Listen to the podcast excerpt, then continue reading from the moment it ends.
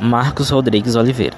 A questão número 1. Um, além do advogado, quem mais exerce atividade de advocacia está sujeito ao regime do Estatuto da Advocacia e à Ordem dos Advogados do Brasil. É, essa questão está fundamentada no artigo 3 parágrafo 1 do Estatuto da Advocacia. É, como exemplo, nós podemos citar o defensor público, o procurador-geral e o advogado-geral da União. A questão número 3, é, a alternativa é falsa é, que diz assim: é correto afirmar que o advogado que renunciar ao mandato continuará durante 15 dias seguintes a notificação da renúncia a representar o mandante, salvo se for substituído antes do término desse prazo.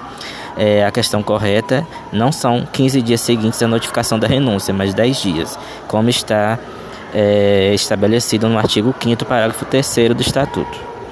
A questão número 4 diz a seguinte: é correto afirmar que entre o defensor, promotor e advogado não existe subordinação, contudo, contudo todos os subordina são subordinados ao juiz.